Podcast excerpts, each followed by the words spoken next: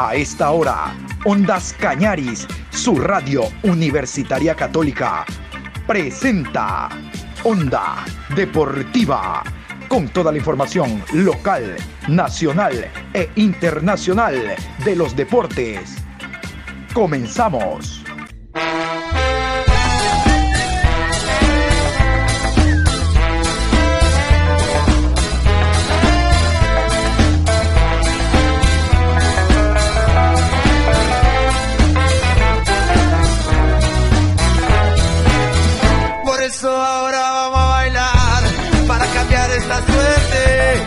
Sabemos gambetear para ausentar la muerte.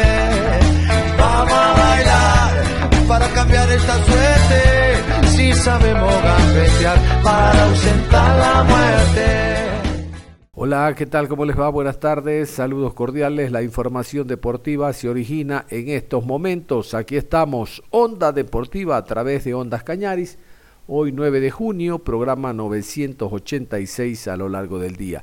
En la mañana recordarán en titulares habíamos hablado de que ya abrió el paraguas Carlexo, el cristiano abogado brasileño contratado por la Federación Chilena diciendo si fuera en otro momento, si hubiera más tiempo y mm, eh, la FIFA le hubiera dado la razón a Chile. Pamplina, tenemos bastante tiempo hasta el Mundial, sino que la razón no pide fuerza. En la mañana escuchamos algo en torno a este tema con las declaraciones de Carleso. El día de ayer él habló en rueda de prensa hacia eh, la comunidad chilena y aquí no solo tiene que ver los entes deportivos, periodísticos, sino en general, porque hay un porcentaje mayoritario de la población que no está de acuerdo la forma como pretende llegar Chile al Mundial. Ya sabemos que no va a llegar. Pero quiero que ustedes escuchen esta parte de la eh, rueda de prensa donde él expone eh, las razones, según él, equivocadas por cierto, por las cuales Castillo no debe ir al Mundial. Y al final termina indicando de que por poco tiempo, porque ya se está jugando la repesca, el lunes ya se conoce, el- la otra semana ya se conoce el 31 y el 32 a nivel de selecciones que participan en Qatar. Si hubiera habido más tiempo, nah, abrió el paraguas el hombre ante una resolución que ya adoptó FIFA. Ecuador está en el Mundial. Escuchemos a Carles. Empecemos eh, con el mérito del tema y vamos a empezar por Ecuador, ¿ok? Eh, aquí voy a contar un poco el histórico de cómo sucedieron las cosas y ese documento es clave porque este documento que ustedes ven acá es exactamente el certificado de nacimiento falsificado que utiliza el jugador Byron Castillo. Eh, ese certificado da cuenta que el jugador entonces habría nacido en la ciudad de Playas en 10 de noviembre de 1998 y como pueden ver un poco más abajo, los padres y madres son los colombianos Harrison y Olga. Eh, es certificado, y nosotros vamos a analizarlo de manera más detallada dentro de algunos minutos, tiene varias inconsistencias que fueron apuntadas no por mí. Yo acá, yo diría que soy en momento mucho más un narrador de que un intérprete, porque esas inconsistencias fueron apuntadas por los propios ecuatorianos, ¿eh? tanto por el registro civil ecuatoriano, cuanto que por la Federación Ecuatoriana de Fútbol. Pero y veremos eh, también, se puede llamar la atención que no existen las huellas dactilares del jugador, del, de Byron Castillo, bueno, y no sabemos por qué. Ese es un tema eh, que no es un tema menor cuando se analiza también formalmente todo lo que se está eh, eh, averiguando en el certificado de partida de una persona. Si hablamos del, documento, que ese documento es clave, es central, es la pieza fundamental de la, la, falsificación, creo que es importante tener un poco la geografía, porque la geografía explica mucha cosa en este caso. Y la geografía aquí, nosotros tenemos dos ciudades que son fundamentales, que son Tumaco, en Colombia, y playas en Ecuador. Y veremos aquí que, que Tumaco y, playas están separadas por 700, por lo menos 764 kilómetros, por lo tanto, 12 horas, por lo menos 13 horas de carro. Es una distancia bastante grande cuando pensamos que la familia del jugador es de Tumaco. Y no sabemos de ningún familiar de él en playas, en Ecuador. Algunas preguntas ya a mí me, son inmediatas cuando, cuando miramos el certificado de partida y miramos el mapa. Porque recordemos, los padres del jugador nacieron en Colombia, son colombianos y viven en Tumaco y vamos a mostrar eso claramente. Entonces, la pregunta que nunca se explicó es, bueno, ¿qué hacían sus padres en Tumaco? Eh, sus padres en la ciudad de Playas. ¿O cuál era la relación personal o, o profesional de los padres en la ciudad de Guayas para estar ahí en 10 de diciembre de 10 de noviembre de 98 o entonces cuando se registró el jugador. Y una cuestión que me llama la atención es cómo una mujer embarazada viajaría, se desplazaría de Tumaco, y recordemos que estamos hablando de 98, o sea, la, la, estrada sería seguramente mucho, pero mucho peor que ahora. Estaríamos hablando de 15, 16, 17 horas. ¿Cómo se desplazaría por tanto tiempo? Em que hospital nasceu o jogador em em playas? Um certificado de bautismo. Nada, absolutamente nada disso chegou a nosso conhecimento e nunca, em nenhum momento, Byron aclarou algo sobre isso. Por isso, essas são perguntas que todavia quedam sem resposta. Mas avancemos um pouco mais. Este é o chamado passaporte deportivo, Este es el, documento eh, federativo de la Federación Ecuatoriana de Fútbol que atesta los clubes por los cuales pasó Byron, pero a nosotros lo más importante acá es eh, establecer el primero club, es la fecha inicial de registro de él en el fútbol ecuatoriano. Y esa fecha, como se puede ver ahí, arriba a la izquierda, es 8 de mayo de 2012. Entonces, por la primera vez se registra en el fútbol ecuatoriano en 8 de mayo de 2012 en el Club Norteamérica.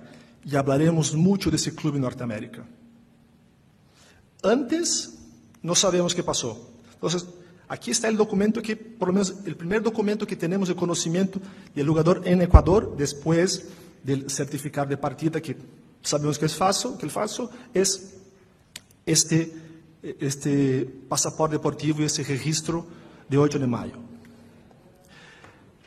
La historia empieza a quedar un poco entretenida y, y aquí quiero hacer una narrativa de hechos que están probados en Ecuador, que no necesitan aquí de ninguna averiguación nuestra. Recordemos que eh, el certificado del jugador fue registrado en, en, Guayas, en la provincia de Guayas. Eh, y, la, y aunque, aunque él nació en 98, el certificado solamente ingresó en los registros informáticos en 2012. Pregunto, ¿cómo un certificado de partida demora casi 14 años para ingresar en el sistema? Bueno, creo que um pouco das respostas aqui já estão aqui. Foram as investigações que hizo a Fiscalia eh, em 2014 em Equador e que terminou por então por detener vários empregados do Registro Civil de Guayas por eh, estarem trabalhando em um sistema de adulteração de documentos. Isto em 2014. Este tema de la de documentos de jugadores no es novedad en Ecuador. A nosotros, más de lejos quizá sea ahora, pero se conoce eso hace muchos años y había sí un esquema consolidado de falsificación de certificados de partida de jugadores ecuatorianos, muchos jugadores extranjeros que, que, que, que incluso llegaron de Colombia y que eh, se, se, utilizó documentos falsos para registrarse en Ecuador. Como la presión era tan grande, de alguna manera la federación fue forzada a firmar un acuerdo con la dirección eh, la, Dirección Nacional de Registro Civil. Y ese acuerdo tenía justamente por objetivo que el registro civil sería como un órgano fiscalizador de toda la documentación de los jogadores que chegavam a, a Equador, tanto os que já estavam a, allá en este momento, quanto os registros futuros. Portanto, tenham em conta que o tema era tão conhecido e tão grande que um acordo de, de colaboração e investigação se hizo entre a Federação e a Direção Nacional de Registro Civil.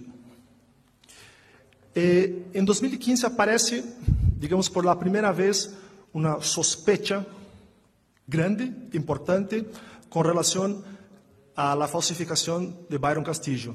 Emelec, que había contratado al jugador, algunas semanas después lo desechó porque eh, se dio cuenta que había problemas en su documentación.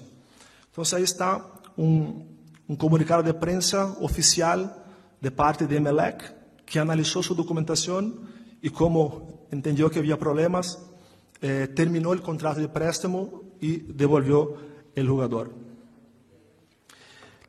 Siguiendo en el análisis de los hechos, eh, este Consejo de Participación, Ciudadanía y Control Social es un órgano autónomo, pero uh, con, vinculado al gobierno de Ecuador, o sea, es un, es, órgano gubernamental.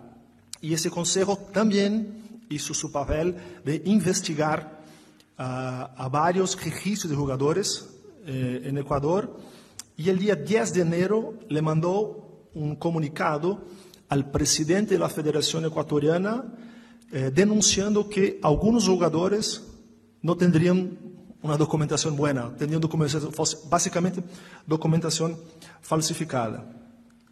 Eh, tomo aquí apenas como un ejemplo, porque nos sirve también para mostrar coincidencias. ¿tá? Aquí estamos en la fase de analizar coincidencias, son muchas coincidencias. Pero, eh, ¿qué dijo el consejo acerca del jugador eh, John Sergio? La tarjeta inicial de registro inicial en la federación de John Sergio a favor del Club Norteamérica, mira, siempre Norteamérica. Fue emitida en 27 de noviembre de 2012. Pero esta fecha, el aludido jugador no tenía inscripción de nacimiento. Entonces, la Federación de Fútbol escribió a un jugador que no tenía inscripción de nacimiento. Por eso decimos que es incongruente la forma que en la que el 27 de noviembre de 2012 el aludido futbolista fue registrado por la primera vez en la federación. Y ahí se dice que su eh, fecha de nacimiento era 3 de septiembre de 98. Todo eso es, bastante coincidente con, con, con Byron. Eh, Byron se registró por la primera vez en la federación el 8 de mayo y este jugador se registró cuando?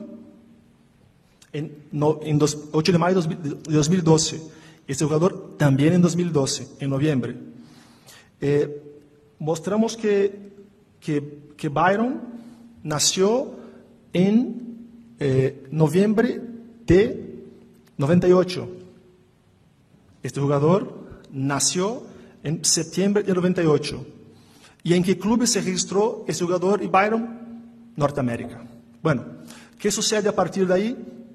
Es que, eh, entonces eh, este consejo denuncia a la federación y la federación separa en el mismo día que iba a empezar el, el Sudamericano Sub-20, en 19 de enero de 2017, la federación simplemente remueve John Sergio y Byron de la plantilla. Y aquí está un comunicado oficial de la Federación de Fútbol.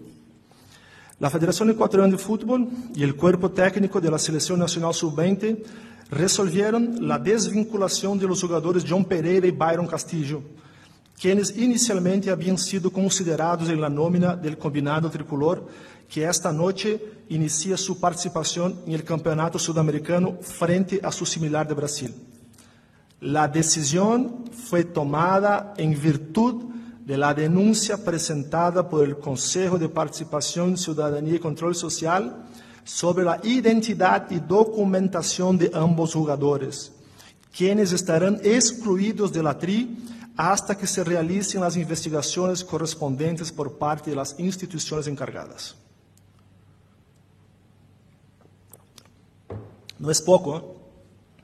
Estamos hablando de un comunicado de la propia Federación Ecuatoriana de Fútbol que admitió que existían problemas en su documentación en 2017 y excluyó a Byron del sudamericano. Quiero mostrar que desde el principio la Federación sabía del pasado de Byron. Tenían todo el histórico. Hubieron un montón de denuncias, como veremos.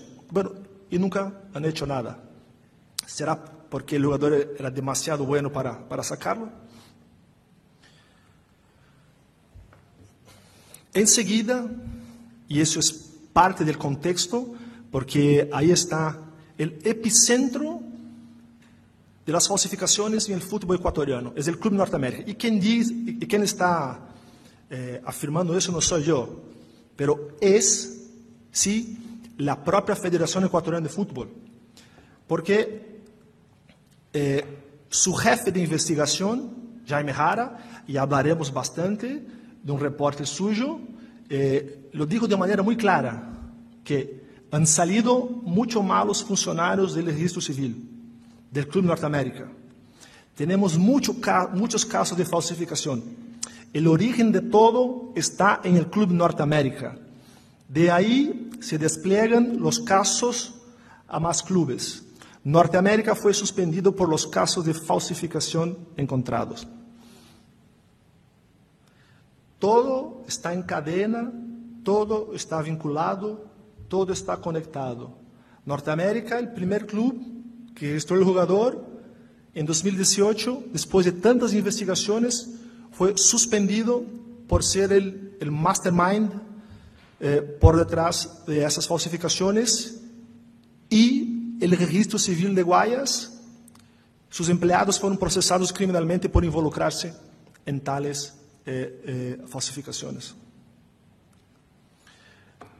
Caminando un poco más, también en 2018, la federación sanciona, mira, a 75 jugadores juveniles. Fueron mucho más después. Pero la información oficial que tenemos es esa.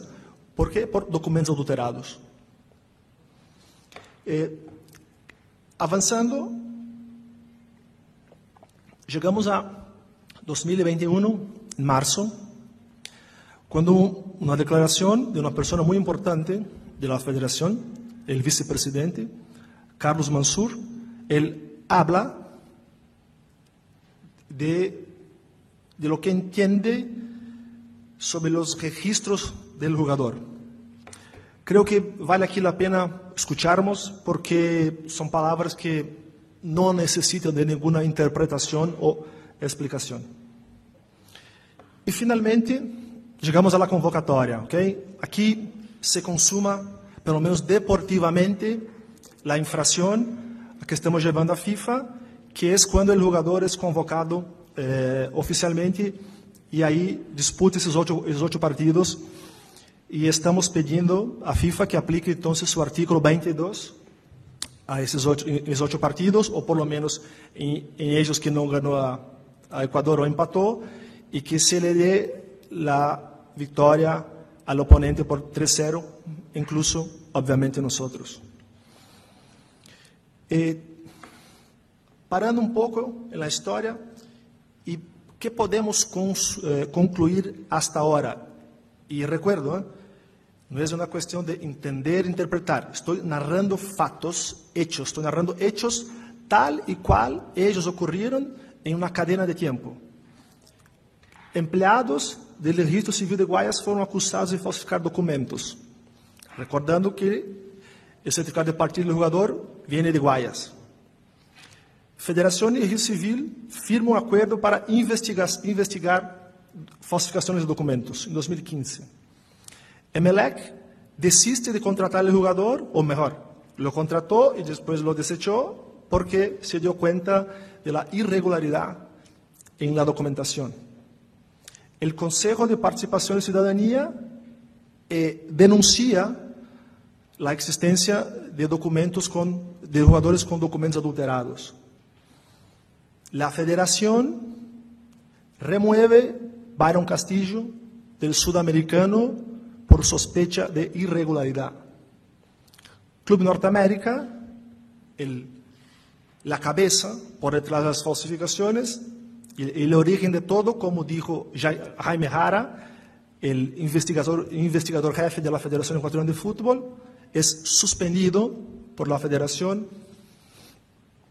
75 jogadores juveniles foram sancionados por la federação e mostramos que todo o corpo técnico e dirigencial de la federação tinha conhecimento da situação.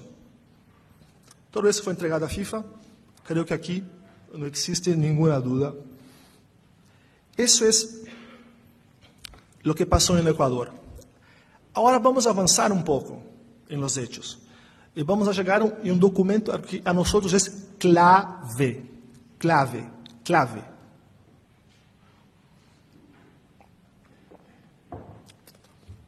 E recordando que não somos nós que estamos dizendo que o certificado de partida do jogador no Equador é falso. São os próprios órgãos equatorianos, como este, eh, a Direção General do Registro Civil, que es el órgano máximo en Ecuador de registro civil, emitió un informe técnico a raíz de aquel acuerdo de colaboración que yo hice mención entre la federación y, y el registro civil. Y ese informe técnico analizó, por lo tanto, toda la documentación del jugador, pero en específico, obviamente, el certificado de partida. Y yo voy aquí a leer a, a ustedes los puntos y las conclusiones que son simplemente eh, casi que no necesitan de, ninguna explicación adicional. La primera cosa que hace mención es el ingreso de datos, y ingreso de datos entiéndase por el certificado de partida, el ingreso de datos al sistema institucional del señor Byron eh, ocurrió en 13 de enero de 2012. Recordemos, el certificado de partida es de 98. Trece años se pasaron para que fuera integrado en el sistema informático. Trece años. ¿Cómo? ¿Cómo así? ¿Cómo que un documento queda 13 años afuera, perdido, para ser ingresado? No por coincidencia, en 2012 fue cuando se registró el jugador por la primera vez en Norteamérica. Aquí está su, edad y su nacimiento. Y aquí está la fecha de registro en Norteamérica. Trece años para ingresar en el sistema informático. Bueno, siguiendo. En cuanto al archivo nacional, mediante documento de respuesta, nos remite documento de resposta de acta inexistente de la inscripción de nacimiento de Byron Castillo. Una vez realizada la búsqueda, el acta solicitado no consta, buscando por tomo, página y acta.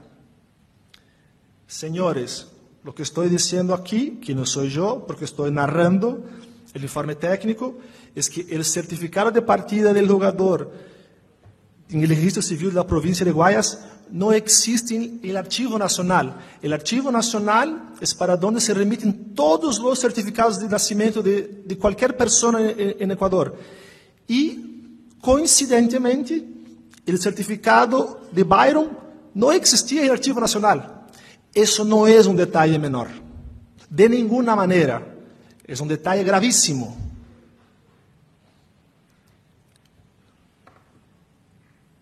Aquí viene, y vamos a hablar un poco sobre este tomo, página y acta, porque son detalles que el informe jurídico utiliza para mostrar que este certificado de partida es fantasma. De igual forma, se solicitó el expediente de nacimiento de Byron, el cual, mediante confirmación de archivo, indica que revisamos los registros de expedientes del archivo pasivo Guayas, Cantón, Playas. El expediente solicitado no puede ser conferido, expediente inexistente. Estamos hablando del certificado de partida. Otra conclusión.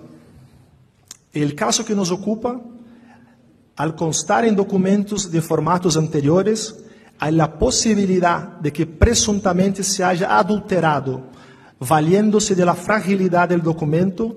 Es por ello que en el Archivo Nacional no hay indicios de que haya existido, sino simplemente aparece una inscripción efectuada en el libro, pero este se encuentra con vestigios de haber sido repisado su texto lo cual afecta la credibilidad, sumándose a ello la falta del expedientillo que avale su existencia, la ilegalidad, el uso indebido de algo inexistente y el dolo es castigado por la ley penal por cuanto son actos típicos, culpables e imputables a un sujeto activo de la infracción.